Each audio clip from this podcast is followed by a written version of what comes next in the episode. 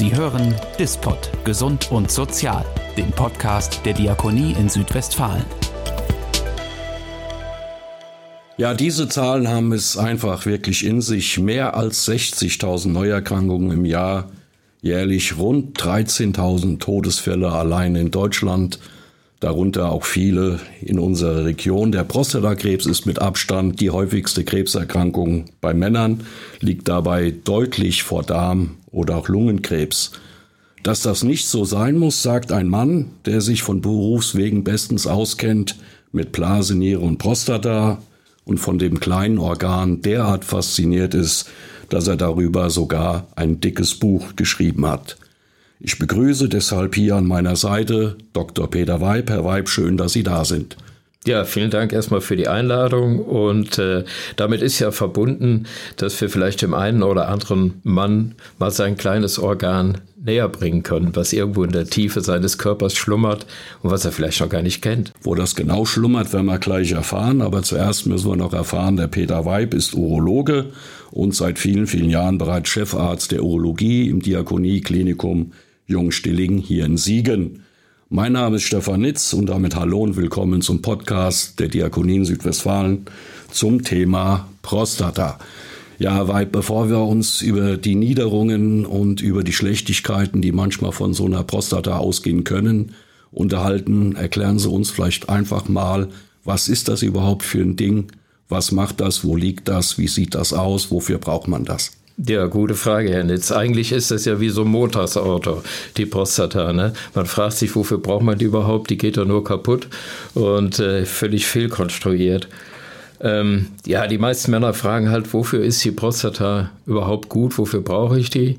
Und die Antwort ist halt einfach die, dass man sich das vorstellen kann wie eine Imbissbude für die Spermien. Also wenn die Spermien auf die weite Reise gehen und sollen uns reproduzieren, mal für Nachwuchs sorgen, dann müssen die sich nochmal stärken. Und da ist die Prostata im Grunde die letzte Tankstelle vor der Autobahn sozusagen. Und da äh, bekommen die alles, was sie brauchen. Und dann geht's los. Das ist die Aufgabe der Prostata. Und äh, wo ist denn diese Imbissbude im menschlichen Körper? Wo befindet die sich ungefähr? Wie groß ist die? Ja, das ist ein relativ kleines Organ.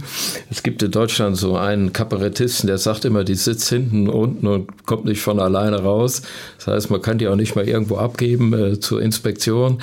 Also die, die Prostata kann man sich vorstellen wie so ein, ja, eine Frikadelle oder so ein Burger Patty, die eingeklemmt ist zwischen der Blase und der Harnröhre. Quasi über dem Beckenboden, irgendwo tief in uns drin, ganz unten.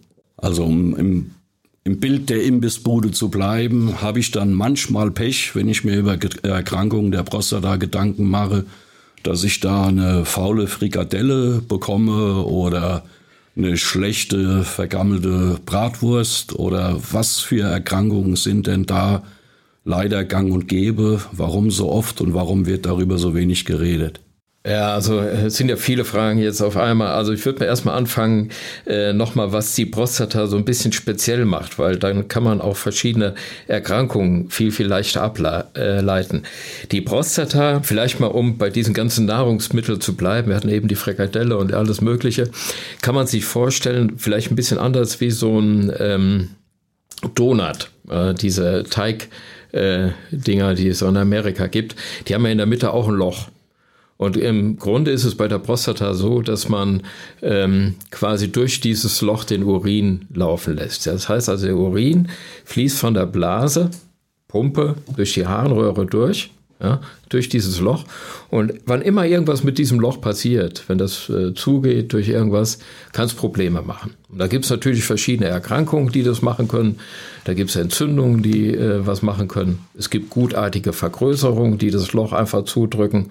Und es gibt natürlich bösartige Erkrankungen, wie zum Beispiel Prostatakrebs, ähm, der dann auch dazu führen kann, dass irgendwann das mit Wasserlassen schwierig wird.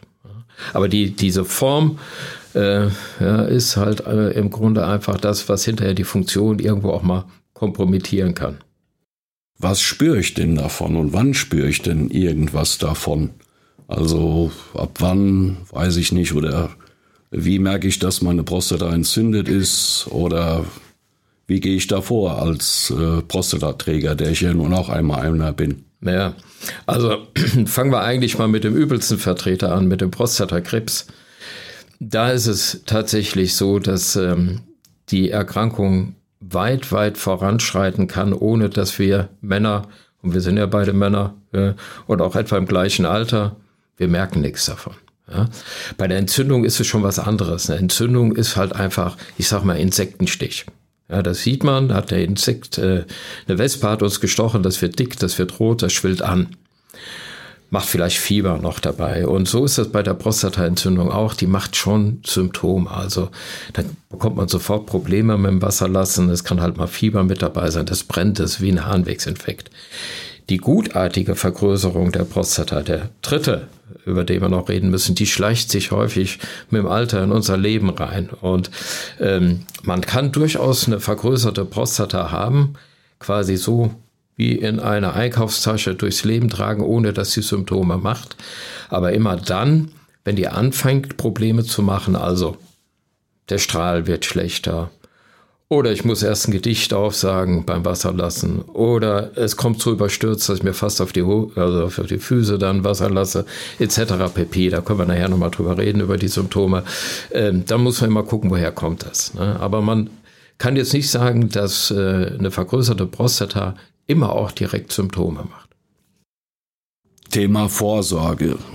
Welche Schritte gehe ich denn und ab wann? So rein präventiv, äh, macht das ein Hausarzt, suche ich meinen Urologen auf? Äh, was macht ein Hausarzt? Kann der auch schon irgendetwas erkennen daran? Äh, wann kommt der Urologe ins Spiel? Ja, also im, im Grunde ist es ja so, Hausärzte sind ja auch, wie der Name sagt, Ärzte. Das heißt also, im Grunde kann ich halt auch mit sowas erstmal zum Hausarzt gehen. Das ist überhaupt keine Frage. In dem Augenblick, wenn der, wenn der Hausarzt sagt, ich bin mit der Problematik überfordert, dann überweist er in der Regel an Facharzt für Urologie, der im Grunde sich hauptberuflich eben mit den Dingen beschäftigt. Hausarzt kann ja jetzt nicht überall, der soll gynäkologisch fit sein, der soll am Herz fit sein, an der Prostata fit sein, das kann er ja nicht alles in der Tiefe leisten. Ne? Aber zunächst ist der Hausarzt äh, erstmal ein guter Ansprechpartner. Und dann muss man halt immer schauen, wie so das persönliche Risiko im Leben des Mannes ist, der jetzt hier gerade darüber nachdenkt, zur Früherkennung zu gehen.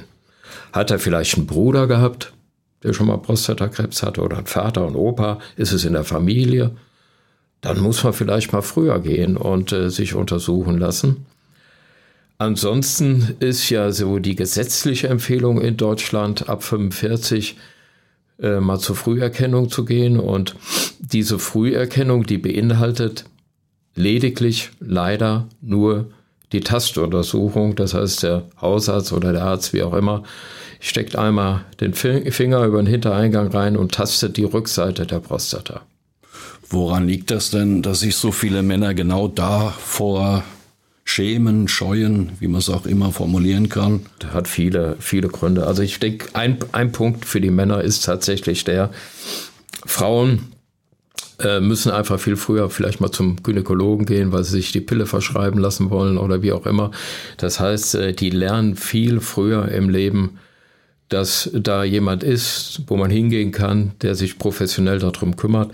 Männer sollen dann irgendwann mit 45 oder 50 als ausgewachsenes Exemplar auf einmal noch was Neues lernen, nämlich Vorsorge.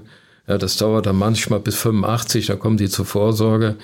Da braucht man auch keine Vorsorge mehr, sondern müssen halt mit 45 kommen. Und dann ist es im Grunde so, Atze Schröder sagt also, Männer gehen einfach nicht zum Arzt, weil Männer nicht zum Arzt gehen. Das ist so. Was da so ein bisschen dahinter steckt, ist, glaube ich, der Gedanke so einer gewissen Reparaturmentalität. Also ich bringe mein Auto auch nur dann in die Werkstatt, wenn irgendwas kaputt ist, wenn was klappert oder die Bremsen neu gemacht werden muss. Und das ist ähnlich bei uns. Ne? Und äh, Weiterer Punkt ist natürlich, stehen fünf Männer zusammen. Äh, der eine sagt, ich war zur Früherkennung, dann macht der andere einen dummen Spruch und die anderen sind dann still. Das ist so diese Peer-Gruppe, die uns extrem äh, halt auch prägt und äh, so das Umfeld. Wobei ich einfach merke, dass so in den letzten Jahren, man sagt ja heute, die Awareness da einfach sich schon ein bisschen verschoben hat und Männer schon auch früher gehen. Und äh, das sind natürlich immer noch häufig äh, dann die Sachen, meine Frau hat mich geschickt. Also empfohlen wird so ab 45 Jahre und 45, dann in welchem Rhythmus? Jedes Jahr, alle fünf Jahre? Oder? Also, Herr Nitz, das ist natürlich äh, so. Die Frage, die man eigentlich stellen muss, ist äh, diese Tastuntersuchung mit 45 das richtige Instrument? Was wäre denn ein richtiges Instrument? Ich glaube, die, die Kombination aus einer Laboruntersuchung, Tastuntersuchung und wenn man es schafft, auch einer Ultraschalluntersuchung, also mit diesem, sage ich mal, urologischen Dreigestirn ist man, glaube ich, ganz gut unterwegs. Das Problem ist halt einfach, wenn wir mal den Blickwinkel wechseln und wir gehen mal zurück in unsere Kindheit und wir denken mal an Legosteine und äh, auf den Legosteinen sind oben diese kleinen Noppen, diese Nupsis. Und äh, diese, diese Nupsis, die haben ja so eine gewisse Größe. Und äh, eigentlich muss ein Prostatakrebs mindestens so groß sein wie oben so ein Nupsi, so von den Legosteinen, dass man es überhaupt tasten kann bei der Untersuchung. Und dann muss er ja noch auf der richtigen Seite liegen. Stellen Sie sich vor, wir gucken immer nur vorne auf den angeleuchteten Mond und hinten auf der anderen Seite, Pink Floyd Klassiker, Dark Side of the Moon. Wir wissen ja gar nicht, was da hinten los ist auf der anderen Seite. Da kommen wir mit dem Finger gar nicht hin.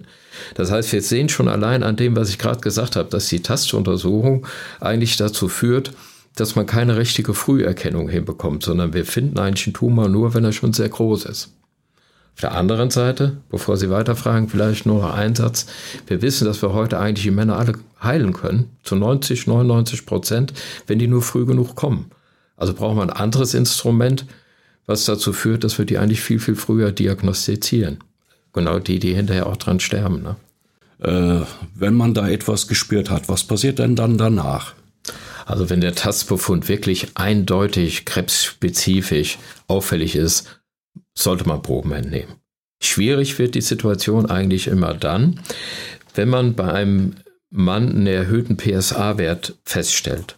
Und da muss man jetzt mal einfach Folgendes sagen.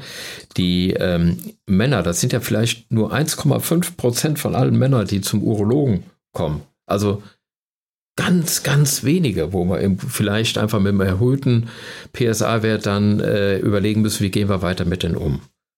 Und da hat man früher natürlich auch Proben entnommen und das hat ähm, in vielfältiger Weise ähm, Probleme gemacht, also dass man halt auch viel zu viel Karzinome gefunden hat, die man vielleicht auch gar nicht behandeln wollte.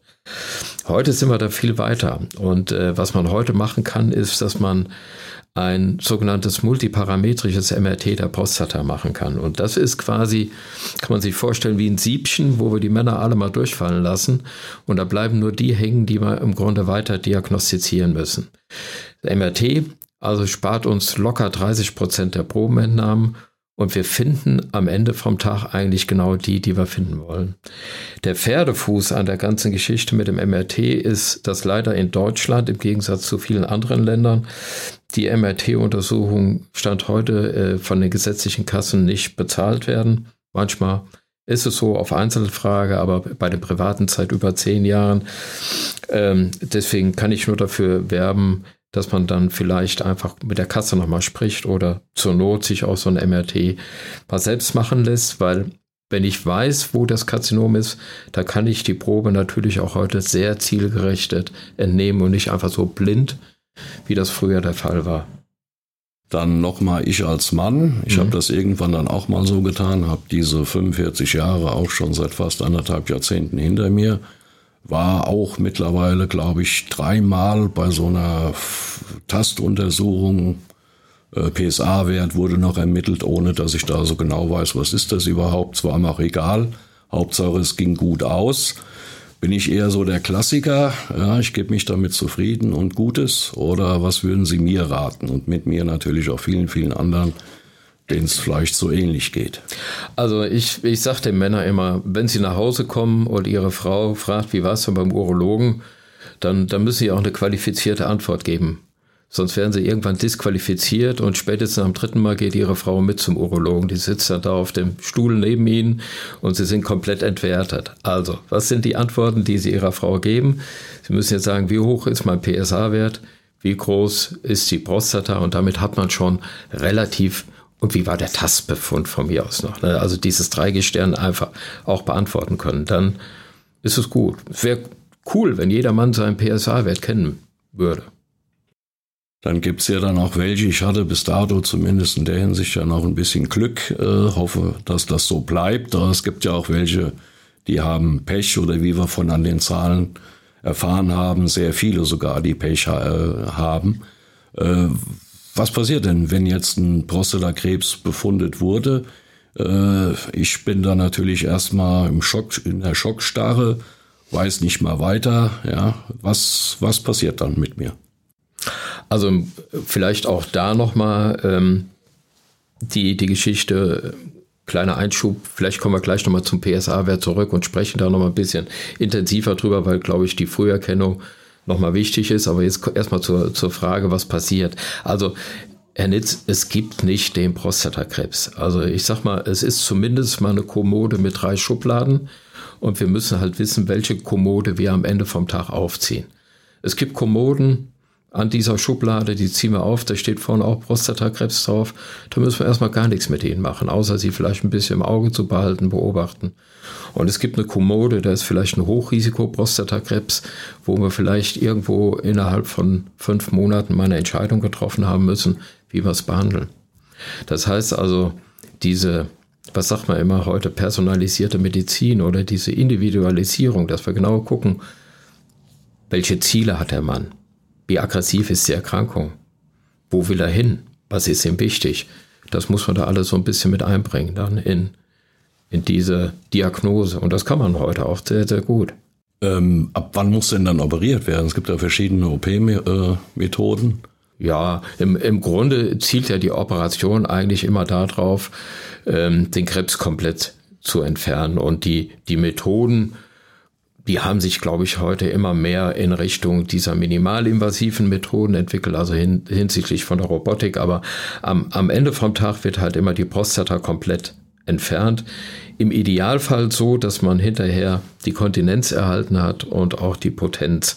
Und da sind wir wieder vorne am Anfang. Früherkennung, früh genug diagnostizieren, dass man es machen kann. Aber wann muss man jetzt definitiv operieren. Äh, man muss eigentlich immer dann auf jeden Fall operieren, wenn der, der Mann neben seinem Prostatakrebs halt auch Probleme durch die Prostata hat. Also sprich, wenn er Probleme hat beim Wasserlassen, dann wird es ja ohne Operation nicht geben. Da kann man jetzt nicht die Hand auflegen oder irgendeine Pille meist geben, sondern die Kombination Prostatakrebs plus Schwierigkeit beim Wasserlassen ist häufig der Punkt, der dann äh, der Punkt ist, der zur Operation führt. Und je nachdem, welche Ziele man erreichen möchte. Also die Nebenwirkungen von der Bestrahlung, das wäre auch eine Alternative. Äh, und die, die äh, der Operation sind ja so ein bisschen verschieden. Manchmal hängt ja auch ein bisschen das Alter, äh, spielt eine Rolle, wie, wie alt ist jemand, wenn jemand jünger ist ähm, ist es ja eher so, dass die Operation ihm einen Vorteil bringt, weil er eigentlich mit der Bestrahlung immer noch eine zweite Behandlung in der Schublade behält.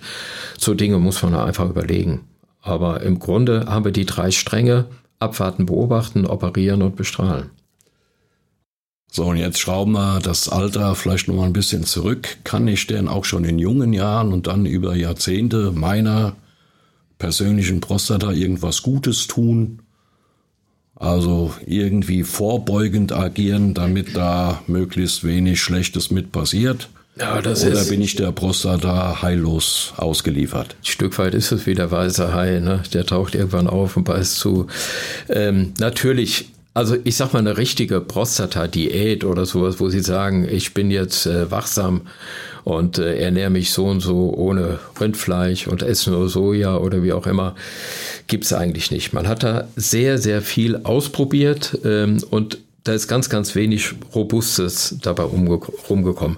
Die üblichen Verdächtigen hier wie Raps, Olivenöl, äh, Soja, äh, Kreuzblütler, die tauchen halt immer wieder auf, dass sie so ein bisschen schützen.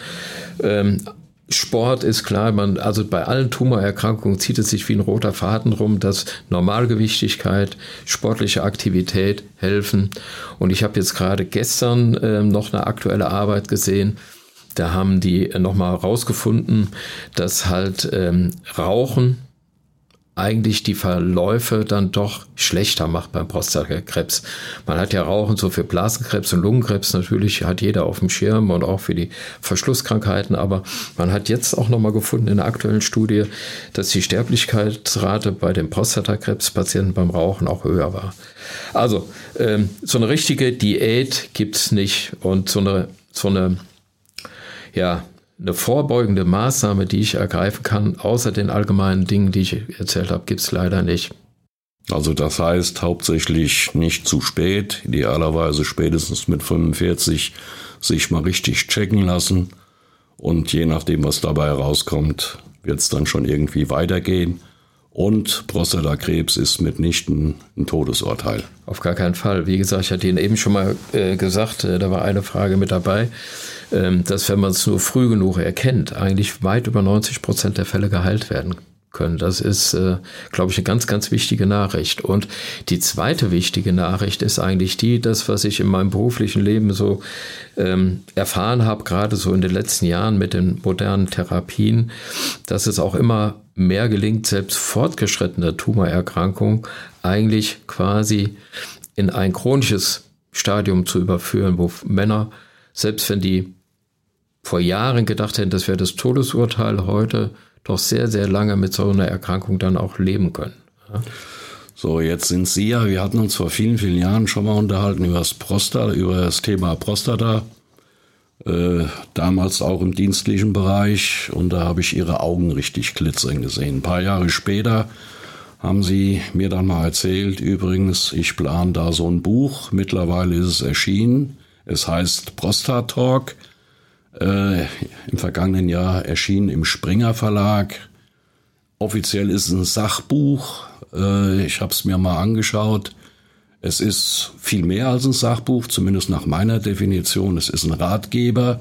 Ich habe mich häufiger dabei erwischt, wie sie mir den Spiegel vorgehalten haben, launig, heiter, humorvoll, äh, wo ich mir gedacht habe, woher kennt der Mann mich denn überhaupt so? Genauso ticke ich. Ja habe mich aber auch an irgendeiner Stelle gefragt, wie kommt ein Mensch, auch wenn er beruflich natürlich damit zu tun hat, auf die Idee, äh, über 300 Seiten über etwas zu schreiben, was so groß ist wie eine Walnuss oder ein bisschen größer und im Alter noch ein bisschen wachsen kann.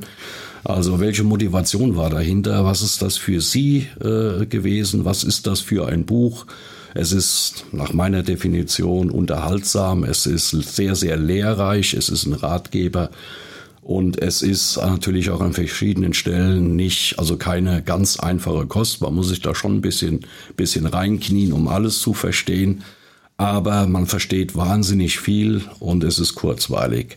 Wie kamen Sie auf die Idee? Warum haben Sie das gemacht? Tja, the making of.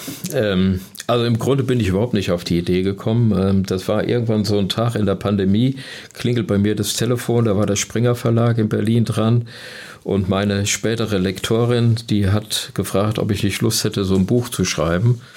Und dann habe ich gesagt, die Frau Sobich, tolle Lektorin nebenbei, habe ich gesagt, Frau Sobich, in der heutigen Zeit, Männer lesen nicht, die hören Podcasts, hier sowas wie wir heute machen, maximal.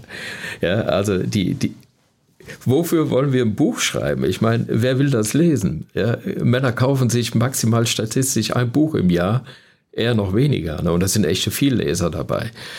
Und äh, naja, hat sie gedacht, hm, wir wollten ja eigentlich mal was machen, was so äh, aus diesem normalen Muster rausgeht, der Ratgeber, die es immer so gibt, so blaue Reihe und äh, von der Krebsgesellschaft, die eigentlich immer so sehr streng sind. Und äh, dann habe ich gesagt, ich denke mal drüber nach. Und dann habe ich mal ein bisschen rumgefragt und äh, ich bin der Schirmherr auch von der Prostata Selbsthilfegruppe. Habe da mal gefragt, habe gesagt, ist denn da überhaupt ein Bedarf für, für so ein Buch? Seht ihr das? Ja, haben die gesagt, sehen wir. Und äh, meine Patienten habe ich auch mal befragt und die haben halt äh, Einspruch von einem Patient, der klingelt mir da so ein bisschen in den Ohren. Der hat halt gesagt, Doktor, mh, mm, jetzt, wo wir hier zusammensitzen, habe ich alles verstanden. Die haben mir das ziemlich gut erklärt. Aber wenn ich gleich zu Hause bin, wo kann ich das nachlesen? Und das war so die Idee dahinter. Und deswegen habe ich dann einfach mal angefangen, den Patienten ja noch intensiver zuzuhören und mir die Fragen aufzuschreiben, die Patienten haben. Und habe dann, also es glaubt ja keiner, es sind ja Fragen äh, da drin, hier, äh, Doktor, was ist ein Eunuche? Oder hinterher, wenn es dann so, wo sie sagen, harte Kost, dann wo es in die Tumortherapie reingeht, die, das sind Originalfragen. Ja, das äh, habe ich mir nicht ausgedacht, sondern das sind, ich beantworte die Fragen der Patienten. Als Sie das Buch geschrieben haben, da sind ja also medizinische Fakten, Fakten, Fakten drin, ganz, ganz viele Ratgeber, äh, Behandlungstherapiemethoden und so weiter. Die Vielfalt äh, zei äh, zeichnen Sie wunderbar nach, vielerlei Hinsicht. Aber Sie begleiten das Buch am Anfang natürlich auch mit dem Duzen des, äh, ja, wie soll man sagen, Sie duzen den Leser. Dann irgendwann, wenn es medizinisch wird, gehen Sie in Sie äh, zurück. Ja, aber es ist also so ein Schalk im Nacken äh, oder ein Schalk auf der Prostata konnte ich zumindest beim Konsum der Lektüre äh, absolut feststellen. Das sind ja keine Zufälle, sondern das ist ja Absicht äh, und sicherlich auch irgendwo ein Faktor, dass sie sich vielleicht davon auch wünschen, dass der eine oder andere dieses lesenswerte Buch tatsächlich äh, liest. Die Idee muss ja auch von irgendjemandem gekommen sein. Ja, die, die Idee ist ja natürlich so, ich habe ja auch eine eigene Peer-Gruppe und äh, habe ja auch ein paar Freunde und so weiter. Und ähm, auch ältere Semester. Und äh, Sie haben ja am Anfang, äh, als wir eben unser Gespräch begonnen haben, ja schon auch irgendwo mal ähm, durchklingen lassen, dass Männer halt grundsätzlich auch Angst vor, vor dieser ganzen Prostata-Geschichte haben. A, weil sie es auch nicht kennen und B, ich habe es ja eben gesagt, der taucht auf einmal auf wie der weiße Hai im, im Leben. Und deswegen war ja so mein Gedanke vorneweg, dass ich erstmal rangehe und versuche, den, den Männern die Angst zu nehmen äh, in diesem Buch. Deswegen geht das ja auch so los. Also erstmal so ein bisschen auf verschlungenen Wege die Versuche einzusammeln. Und da habe ich mir das schon so überlegt, äh, wie, wie kannst du die erstmal daran führen? Und dass sie erstmal den Gegenüber kennenlernen. Wer ist denn das überhaupt?